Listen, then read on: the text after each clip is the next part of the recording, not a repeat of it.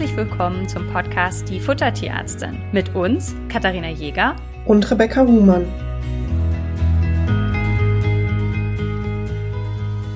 Wir haben in der letzten Woche ja schon mit den Themen der Bauchspeicheldrüse begonnen und da ging es ja um die Bauchspeicheldrüsenentzündung. Es gibt aber noch ein weiteres Krankheitsbild, was uns in der Fütterungsdiagnostik oder beziehungsweise in der Ernährungsberatung beschäftigt, was auch mit der Bauchspeicheldrüse zu tun hat. Und darüber wollen wir heute sprechen. Und zwar ist das die exokrine Pankreasinsuffizienz oder auch EPI abgekürzt. Und ähm, genau, am besten wäre, glaube ich, wir legen noch mal ganz kurz damit los. Wir haben das in der letzten Folge auch besprochen, aber doppelt hält ja bekanntlich besser, dass Rebecca uns noch mal vielleicht erzählt, was die Bauchspeicheldrüse eigentlich ist. Genau, nochmal ganz kurz zur Wiederholung. Die Bauchspeicheldrüse ist mit einer der wichtigsten Drüsen im Körper. Sie ist aufgeteilt in einen sogenannten exokrinen und in einen endokrinen Anteil. Der endokrine Anteil, das sind Zellen, die Insulin produzieren. Das ist eher für die Diabetesfolge relevant und für uns heute eher nebensächlich. Bei uns geht es explizit um den sogenannten exokrinen Anteil der Bauchspeicheldrüse, also der Anteil, der Verdauungsenzyme produziert. Und zwar werden Enzyme produziert für die Eiweiß-, Fett- und Kohlenhydratverdauung in der Bauchspeicheldrüse. Und die Bauchspeicheldrüse ist dafür zuständig, einen sogenannten Intrinsic Factor auszuschütten. Das ist der Faktor, der benötigt wird, um Vitamin B12 aus dem Darm aufzunehmen. Kommen wir vielleicht noch ganz kurz auf die Ursachen einer Bauchspeicheldrüseninsuffizienz zu. Und zwar in manchen Fällen ist es eine Folge, wenn eine schwere Bauchspeicheldrüsenentzündung vorgelegen hat, dass sie eben als Konsequenz eine Unterfunktion der Bauchspeicheldrüse übrig bleibt. Und dann gibt es Fälle, wo eine Rasseprädisposition besteht. Das bedeutet, es gibt Rassen, die eher dazu neigen, eine Bauchspeicheldrüsenunterfunktion zu bekommen. Das ist ganz, ganz klassisch der deutsche Schäferhund. Dazu gehören aber auch Langhaar-Collies, Eurasia oder Chow-Chows. Und da geht man davon aus, dass das so eine Art autoimmune Prozess ist. Also, dass es dabei durch eine autoimmune Reaktion zur Zerstörung des Drüsengewebes kommt und dadurch die Unterfunktion auftritt. Genau, jetzt ist es natürlich auch sinnvoll, darüber zu sprechen, woran man das so ein bisschen erkennt. Das Bild ist eigentlich sehr klassisch. Wir haben Hunde, die extrem großen Appetit haben. Und ich meine nicht ein bisschen, sondern wirklich sehr, sehr viel. Und dabei aber überhaupt nicht zunehmen, sondern eher zu dünn sind. Das heißt, ihr habt Hunde, die extrem Heißhunger haben, alles fressen, was sie in die Finger kriegen können. Es kann zum Beispiel auch manchmal passieren, dass ihr einen Hund habt, der auf einmal beginnt draußen alles zu fressen, was irgendwie äh, sie in die Finger bekommen, aber teilweise gleichzeitig mit Gewichtsverlust kombiniert. Dann ist es so, dass wir teilweise sehr, sehr große Kothaufen haben, die dann auch weich sind. Und was auch charakteristisch ist, ist, dass sehr unverdaute Bestandteile im Kot sind. Also gerade zum Beispiel, wenn ihr jetzt Kartoffeln in Stücken gegeben habt und die Kartoffeln kommen ganz so wieder raus, wie sie reingegangen sind, kann das auch ein Hinweis sein. Nur an der Stelle, ne? Also wenn ihr Karotten füttert und die so wieder rauskommen, das ist normal. Das ist bei allen so. Also es geht jetzt nicht um alle Teile, aber vor allen Dingen geht es um die Kohlenhydrate, also ganze Nudeln oder ganze Kartoffeln oder solche Sachen. Ähm, ne? Also nur weil irgendwas wieder so rauskommt. Wenn ihr jetzt zum Beispiel Mais füttert oder so, ganze Maiskörner, dann ist das auch eher so, dass das hinten wieder rauskommt. Das ist nicht sofort eine EPI. Aber es geht vor allen Dingen um ja, Kartoffelstücke oder solche Sachen und eben sehr große Kothaufen und viele Kothaufen. Also es ist eher so, wir reden so von sechs, sieben Kotabsätzen am Tag. Genau, im Lehrbuch steht immer noch, dass man Fettstuhl hat, also so schaumig glänzende Fettstühle. Teilweise wird auch die Farbe so, dass es hell ins Gräuliche geht, beschrieben. Das gibt es auch. Also das ist dann wirklich ein Kothaufen, der nach Bauchspeicheldrüsenunterfunktion schreit sozusagen. Ist aber nicht in allen Fällen, dass es so typisch aussieht. Also wie schon Kathi sagt, manchmal fällt eigentlich nur auf, dass ne, sehr viel Kot, sehr häufig Kot abgesetzt wird. Und wie gesagt, manchmal diese Stückchen. Bei uns ist es so, dass wir ja im Rahmen der Ernährungsberatung immer einen festen Ablaufplan haben. Das heißt, wir bekommen einen Fragebogen, der ist ausgefüllt, in dem steht ganz genau drin, was die Patienten gerade zu fressen bekommen. Und was wir dann machen, ist, dass wir das Ganze in ein Computerprogramm eingeben und dann bekommen wir einen Überblick darüber, wie viel Energie euer Hund aufnimmt. Das heißt, es gibt einen, einen durchschnittlichen Energiebedarf, das ist sozusagen die 100 Prozent, wo auch die meisten Hunde liegen. Also erstaunt, ich bin immer wieder erstaunt, wie gut das mit diesen 100 Prozent passt. Klar hat man mal einen, der ist irgendwie bei 90, dann mal einen, der bei 110 ist, aber die meisten Hunde sind einfach wirklich immer bei diesen 100 Prozent Energie. Und dann gibt es aber ein paar Ausreißer. Und wenn man jetzt so einen EPI-Patienten hat, dann ist es nicht ungewöhnlich, dass der doppelt so viel Energie aufnimmt, wie man bei einem gleich schweren Hund erwarten würde, wir aber trotzdem Gewichtsverlust haben. Und das ist auch für uns dann immer ein Hinweis. Das muss man immer noch mal ein bisschen überlegen, weil viele Leute sagen, ja, der frisst so viel oder der frisst so wenig. Und oft ist das gar nicht so subjektiv. Deswegen ist es ganz wichtig, das auch einmal durchzurechnen. Und manchmal ist es so, dass den Leuten gar nicht unbedingt auffällt, dass ihr Hund besonders viel frisst. Wenn man es aber dann zusammenrechnet, kommt man darauf, dass der Hund zwei oder zweieinhalb Mal so viel Energie verbraucht, wie man eigentlich erwarten würde. Und das kann dann auch immer ein Hinweis sein, dass das sozusagen erst in der Ernährungsberatung rauskommt. Genau, und um es nochmal ganz im Zusammenhang zu erklären, also vom Prinzip her, was passiert im Hundekörper? Bei der Bauchspeicheldrüseninsuffizienz werden eben zu wenig von diesen Enzymen produziert. Das bedeutet, die Hunde oder auch mal die Katzen fressen, das Futter geht durch den Magen, wird dann mit Magensäure angereichert und landet im Dünndarm. Und im gesunden Zustand werden von der Bauchspeicheldrüse eben ausreichend Enzyme in den Dünndarm abgegeben, um Eiweiße, Fette und Kohlenhydrate in kleinere Bausteine zu spalten, damit sie vom Darm eben in den Körper aufgenommen werden können. Im Falle der Bauchspeicheldrüsenunterfunktion funktioniert das eben nicht. Und dadurch habt ihr nachher natürlich auch mehr Kot, was rauskommt und diesen riesen Output, weil eben das Futter nicht verdaut und nicht richtig verwertet wird. Und logischerweise kommt es dadurch auch zum Gewichtsverlust. Genau, also wenn ihr jetzt überlegt oder euch das aufgefallen ist, dass ihr einen Hund habt, der sehr viel Kot absetzt, ne, auch vielleicht eher weicheren Kot, der extrem viel frisst und ja, also ihr ebenso bei der ganzen Liste gedacht hat, so, oh Gott, irgendwie trifft das genau auf meinen Hund zu und ihr euch vielleicht mal kurz umgeguckt habt, euren Hund angeguckt habt und gesagt habt, das seid ihr, dann wollt ihr natürlich jetzt wissen, ob euer Hund an der EPI betroffen ist. Rebecca, wie findet man das raus? Genau, die meisten Leute denken immer ähm, daran, eine Kotuntersuchung zu machen. Das ist sozusagen, ich glaube, geschichtlich gesehen auch der erste Test, den es gab. Das bedeutet, man hat die Möglichkeit, im Kot die sogenannte Elastase, also eins von diesen Verdauungsenzymen zu messen. Und dann ist es häufig so, dass eben die Tierbesitzenden zu uns in die Beratung kommen und sagen, hey, hier war irgendwie äh, die Elastase im Kot erniedrigt, unser Hund hat eine Bauchspeicheldrüsenunterfunktion. Das ist ein Test, der tatsächlich in der Aussagekraft leider relativ begrenzt ist. Das bedeutet, wenn ihr diese Elastase im Kot messt und feststellt, es ist genug Elastase da, dann belegt euch der Test eben, dass es keine Bauchspeicheldrüsenunterfunktion ist, dass genug von dem Enzym quasi im Kot landet. Wenn ihr jetzt aber ein Testergebnis habt, wo zu wenig festgestellt wird, dann kann es eine Unterfunktion der Bauchspeicheldrüse sein muss aber nicht. Und das hat was damit zu tun, dass diese Elastase nicht gleichmäßig im Kot landet und es auch mal eine Schwankung sein kann. Der Goldstandard, also das, was nach medizinischer Sicht äh, quasi das Nonplusultra ist, um die Bauchspeicheldrüsenunterfunktion zu diagnostizieren, ist ein Blutwert, und zwar der sogenannte TLI-Wert. Das steht für Trypsin-like Immunoreactivity. Und das ist ein Wert, der im Blut gemessen wird. Und wenn der erniedrigt ist, also unter dem Normalbereich liegt, ist das die offizielle Diagnose, euer Tier hat eine Bauchspeicheldrüsenunterfunktion. Jetzt Achtung, manchmal ist dieser Wert auch erhöht. Und das kann sein, wenn eine Entzündung der Bauchspeicheldrüse vorliegt. Und wenn ihr euch an die letzte Folge erinnert, dann würde man einen zweiten Blick auf die sogenannte spezifische Pankreaslipase werfen, um zu gucken, ob wirklich eine Entzündung vorliegt. Nochmal ganz kurz zusammengefasst, weil das relativ schief läuft und ich weiß das so genau, weil ich das am Anfang bei meinem ersten Bauchspeicheldrüsenpatienten in der Praxis nach dem Studium nämlich auch mal mir falsch überlegt habe. Der TLI-Wert muss erniedrigt sein, dann ist es eine Unterfunktion der Bauchspeicheldrüse. Ist er erhöht, kann das ein Hinweis sein auf eine Bauchspeicheldrüsenentzündung. Dann würde man eben einen zweiten Blick auf die spezifische Pankreaslipase, also den Wert für die explizite Bauchspeicheldrüsenentzündung werfen, um das zu verifizieren. Und es gibt auch einfach Fälle mit Magen-Darm-Problemen, wo dieser TLI-Wert ein bisschen erhöht ist und man weiß gar nicht so richtig warum.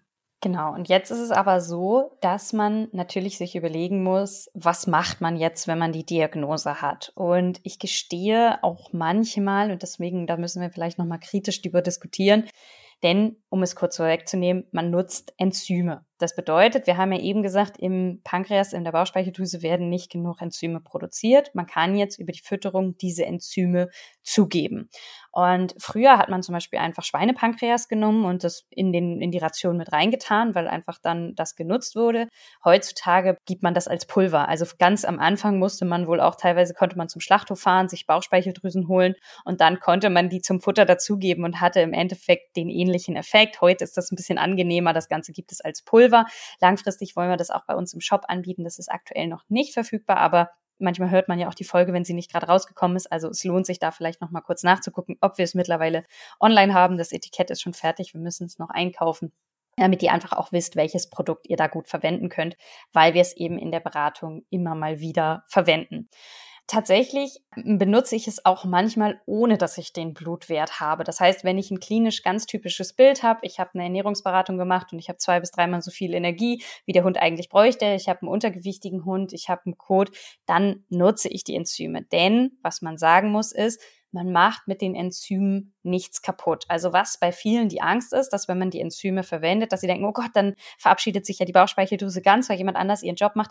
Das ist nicht der Fall. Also es gibt da irgendwie keinen Feedback-Mechanismus, dass wenn jetzt irgendwie aus einer anderen Quelle Enzyme im Dünndarm auftauchen, dass dann äh, die Bauchspeicheldrüse sich in den Urlaub verabschiedet und sagt, auch oh Gott sei Dank, hier macht jemand meinen Job. Also das ist nicht so. Das heißt, wir können die als Unterstützung immer einsetzen. Und ehrlich gesagt ist das dann was, wo ich das gerne auch als Versuch mache und dann auch sage, naja, wir probieren das jetzt und wenn wir eine Verbesserung haben, dann gehen wir damit. Und wenn eben nicht, dann können wir es auch wieder weglassen. Ja. Man muss aber dazu sagen, dass momentan es irgendwie modernes Pankreasenzyme auf alles draufzuwerfen treffen oder habe nur ich das als Empfinden? Wie geht's dir da? Mhm, habe ich auch so. Also je nachdem, wer welche Quellen konsumiert für Infos, habe ich tatsächlich auch das Gefühl, dass es ziemlich im Trend ist. Also überall irgendwie Bauchspeicheldrüsenenzyme zu geben und das irgendwie das Nonplusultra ist. Und ich habe tatsächlich relativ viele Fälle, wo es quasi fehldiagnostiziert ist, also wo eine Bauchspeicheldrüsenunterfunktion irgendwo rausgemacht wurde, wo gar kein Problem da ist. Das bedeutet für euch, habt keine Angst, wenn euch mal irgendwer gesagt hat, gebt die Enzyme, eben macht ihr auf keinen Fall damit was kaputt. Wenn ihr aber merkt, okay, die Enzyme machen überhaupt keinen Unterschied und wir besprechen gleich einmal noch, wie man die richtig anwendet, um zu schauen, ob es Besserung bringen kann, dann lasst sie weg oder redet nochmal mit dem Haustierarzt. Wie gesagt, weil irgendwie ist es so ein Trend, das überall mit reinzufassen. Nochmal zusammengefasst, wenn eine Bauchspeicheldrüsenunterfunktion vorliegt, müsst ihr sie anwenden und dann in passender Menge und Dosierung und passender Anwendungsart. Das gucken wir dann gleich an.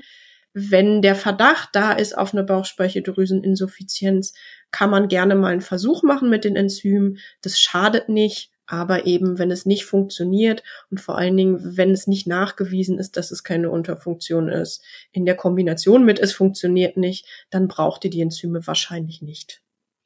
Was man auch sagen muss, ist ganz wichtig, dass in der Ernährungsberatung immer nur eine Sache pro Zeit geändert wird. Also was ich teilweise in den Beratungen mache, ist, ich gucke mir die bisherige Fütterung an, dann fällt mir vielleicht auf, oh, guck mal, der hat einen extrem hohen Energiezufuhr und dann gucke ich mir aber die Ration an. Denn wenn ich jetzt eine extrem hohe Energiezufuhr habe, aber ich habe nur Proteine in der Ration und gar keine Kohlenhydrate, also weil ich zum Beispiel eine BAF-Ration habe, dann kann es auch einfach sein, dass die Proteinverdauungskapazität erreicht ist und deswegen der Hund nicht zunehmen kann und sehr, sehr viel frisst. Das hat aber nichts damit zu tun, dass die Bauchspeicheldrüse nicht genug ähm, Enzyme produziert, sondern dass es da einfach irgendwann ein natürliches Limit gibt.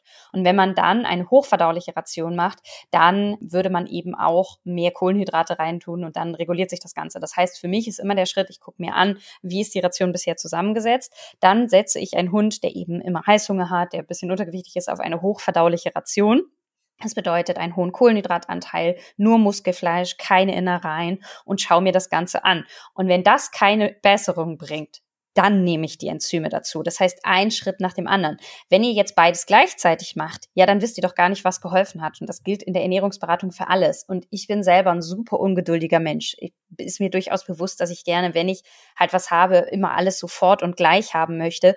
Und das habe ich auch manchmal das Gefühl, dass in den Beratungen meine Gegenüber dann sagen so, ja, dann lege ich gleich los und ändere das und ändere das und ändere das. Das ist zwar lobenswert, dass ihr motiviert seid, Sachen zu ändern, aber gerade bei den Enzymen finde ich, dass es wichtig ist, die halt eins einzelnen Schritt dazu zu nehmen und nicht irgendwie, wenn ich noch gerade sieben andere Sachen getauscht habe, weil dann verschleiert euch total, was jetzt die Besserung gebracht hat. Und als Faustregel gilt so ein bisschen, nehmt euch für jeden Schritt zwei Wochen. Das heißt, erstmal solltet ihr zwei bis drei Wochen hochverdauliche Ration, also zum Beispiel eine Schonkost füttern und gucken, ob euer Hund damit besser wird. Und wenn ihr damit überhaupt keine Verbesserung habt, dann kann man im nächsten Schritt eben diskutieren, ob man die Enzyme dazu nimmt oder nicht. Ja, also ist aber die Bedingung, dass ihr, also wenn ihr jetzt von einer BAF-Ration kommt, das ist für eine Bauchspeicheldrüse so ungefähr ja, die schlechteste Ration, weil ihr extrem viel Innereien habt, das ist super schwer verdaulich. Dann habt ihr sehr, sehr viel Protein, gar keine Kohlenhydrate und eine sehr fettreiche Ration. Das ist auch für manche gesunde Hunde mit der Bauchspeicheldrüse schwierig, ja. Und insofern wäre erstmal der Trick, auf eine hochverdauliche Ration umzustellen, das Ganze zu testen. Und wenn das immer noch nicht ausreichend ist, dann kann man die ähm, Enzyme dazu nehmen und man kann natürlich die Blutwerte eben dementsprechend einfach nochmal bestimmen. Jetzt habe ich ganz viel gesagt, irgendwann nehmen wir die Enzyme dazu. Jetzt ist es natürlich so, wenn ihr bei uns eine Ernährungsberatung macht, dann packen wir euch, wie gesagt, einen Link mit rein, dass ihr einfach auch ein konkretes Präparat habt. Langfristig wollen wir euch auch eins zur Verfügung stellen, was, womit wir gute Erfahrungen gemacht haben, weil es einfach aus meiner Sicht sinnvoll ist, dass ihr da wisst, was man verwenden kann. So, jetzt ist die Frage, wie verwendet man das Ganze? Genau, jetzt haben wir ja gerade, also wir haben, du hast ja jetzt schon erklärt, was du machst, wenn du die Vermutung hast, dass eine Bauchspeicheldrüsenunterfunktion vorliegen könnte mit der Vorgeschichte wir können es ja noch mal so aufdröseln, dass wir jetzt so tun, dass wir wirklich einen Hund haben, die Symptome passen, der Blutwert kommt. Was machen wir dann mit der Fütterung? Also vom Prinzip her würden wir genau dasselbe machen, wie du gerade geschrieben hast. Also wir würden auf eine sehr leicht verdauliche Ration umstellen. Das bedeutet aufgeschlossene Kohlenhydrate, ähm, Muskelfleisch oder Milchprodukte als leicht verdauliche Eiweißquelle. Und dann ist es im Gegensatz zur Bauchspeicheldrüsenentzündung nicht so extrem wichtig, den Fettgehalt enorm zu reduzieren. Aber logischerweise ist das jetzt auch keine Ration, wo wir einen riesen Fettanteil haben. Einigen wir uns vielleicht mal drauf, dass wir einen moderaten Fettanteil mit reinnehmen.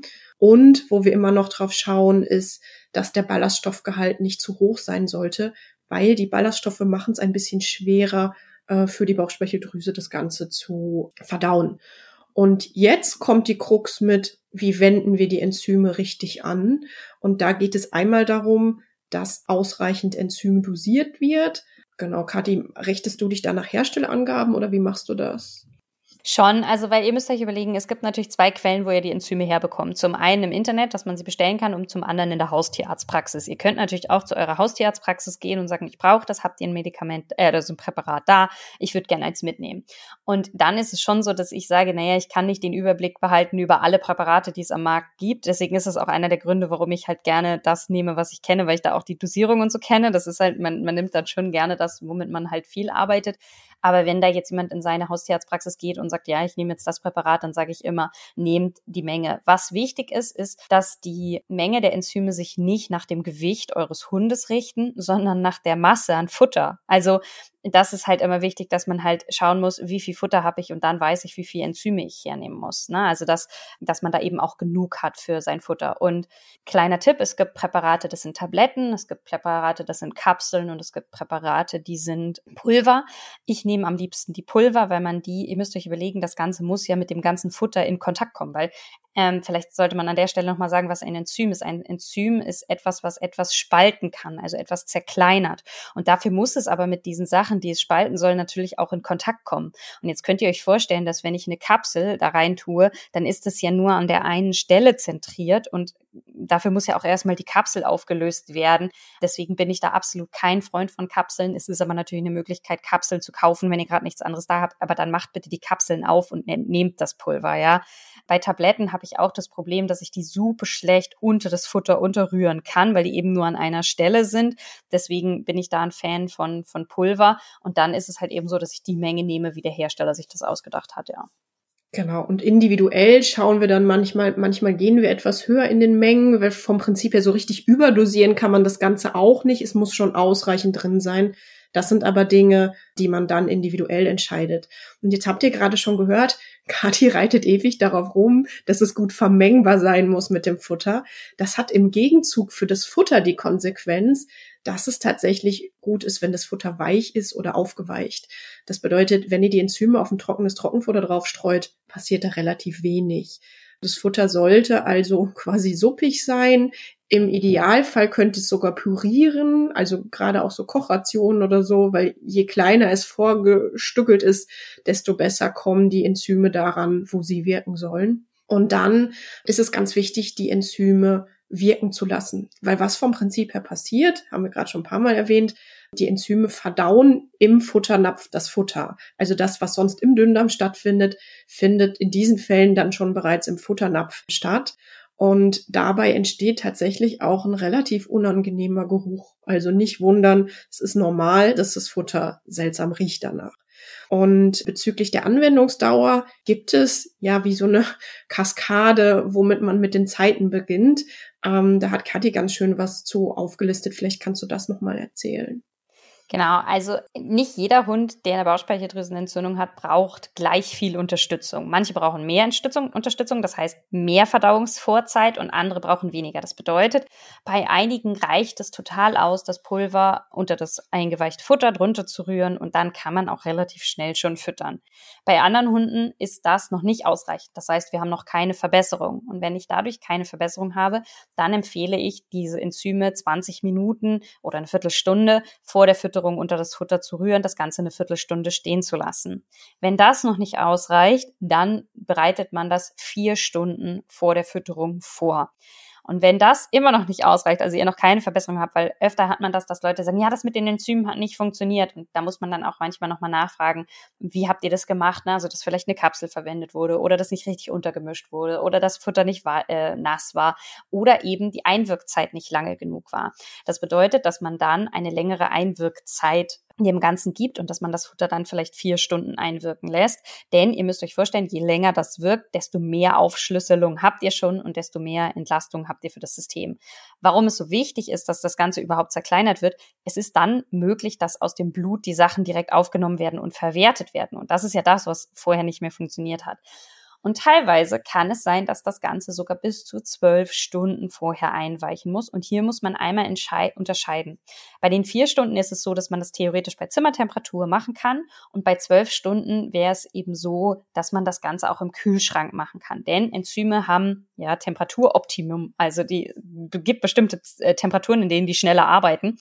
Und deswegen sind die im Kühlschrank ein ganz bisschen langsamer und deswegen braucht man im Kühlschrank länger. Das heißt, von der Praktikabilität wäre es also eine Möglichkeit, abends das Futter für den nächsten Tag vorzubereiten, weil dann kommt ihr auf jeden Fall auf diese zwölf Stunden Einwirkzeit. Jetzt könnt ihr euch aber vorstellen, wenn ihr vorverdautes Futter zwölf Stunden einfach draußen bei Zimmertemperatur rumstehen lassen würdet, dann würde das eher verderben. Und das ist natürlich auch nicht im Sinne des Empfinders. Das heißt, wenn ihr das zwölf Stunden einwirken lasst, dann macht das bitte im Kühlschrank. Das heißt, ihr könnt am Abend vorher das Ganze vorbereiten und dann immer am nächsten Tag füttern. Ich habe gar nicht so viele Leute, die es zwölf Stunden einwirken lassen müssen. Ich komme bei den meisten mit 20 Minuten ganz gut hin, dass ich da schon eine deutliche Verbesserung habe.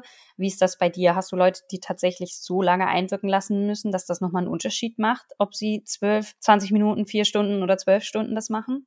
Also ich würde auch sagen, dass so 15 bis 20 Minuten bei vielen schon gut funktioniert.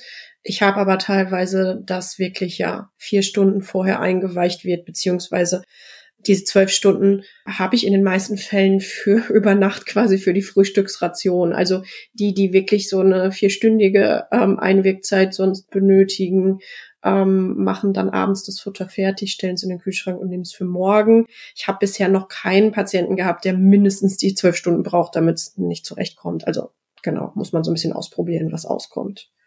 Genau, jetzt ist natürlich, äh, also das ist halt, wie ihr die Enzyme nutzt. Es ist manchmal, ne, also das halt je nach Bedarf, ähm, es ist bei den mm, EPI-Patienten notwendig, ihr Leben lang diese Enzyme zuzugeben.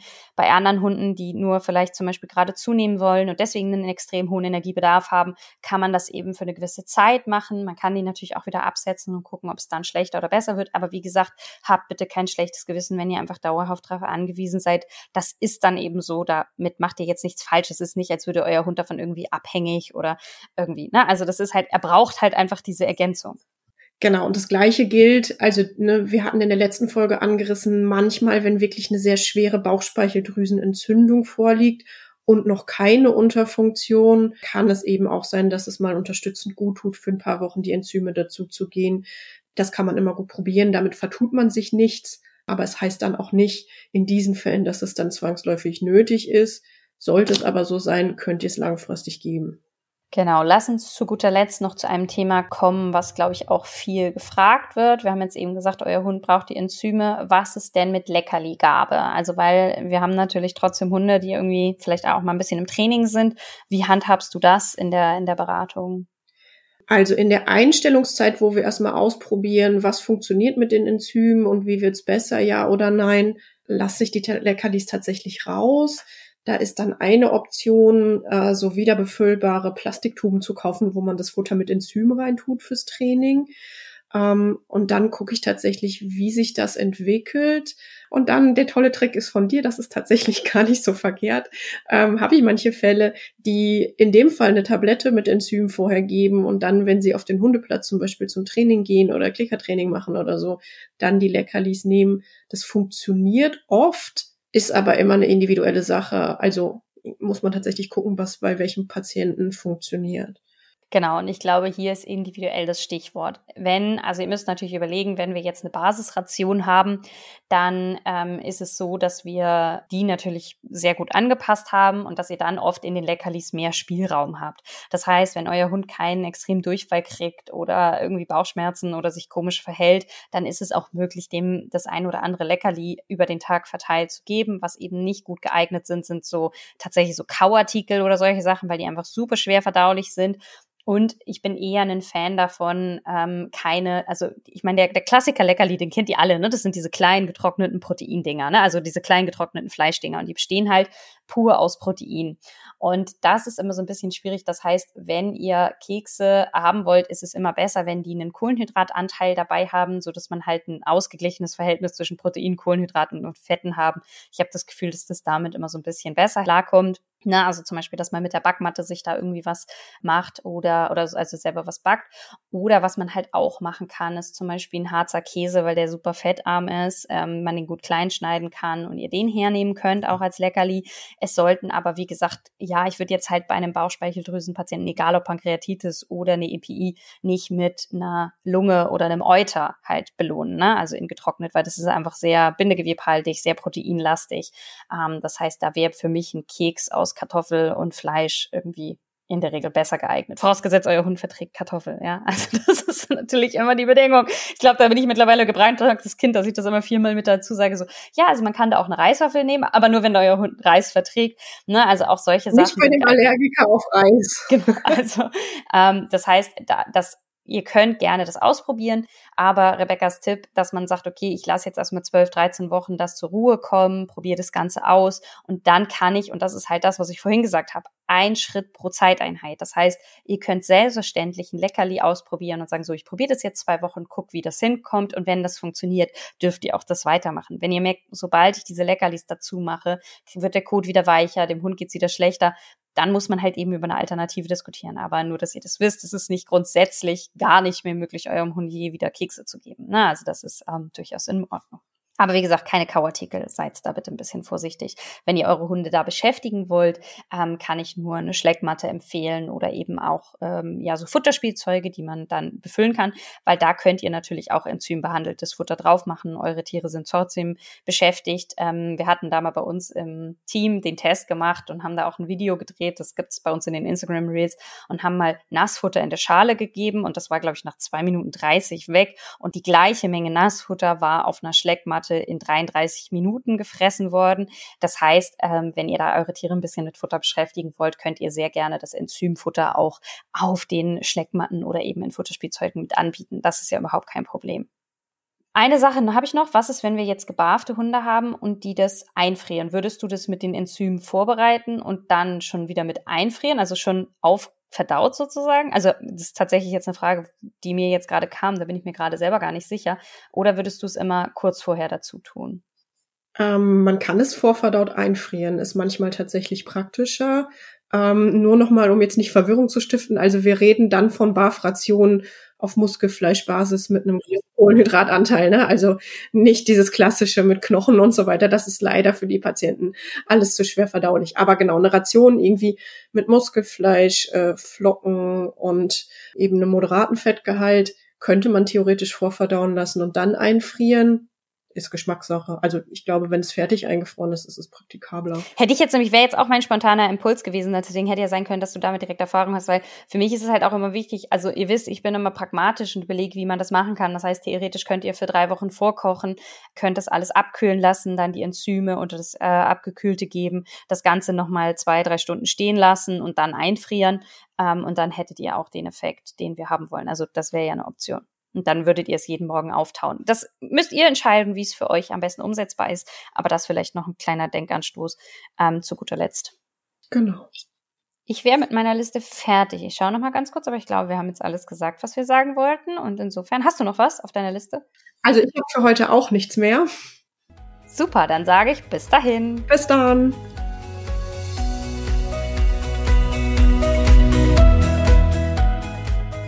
Ihr wünscht euch noch mehr Fakten zum Thema Ernährung für Hund und Katze? Schaut doch gerne bei Instagram bei uns vorbei, die Futtertierärztin.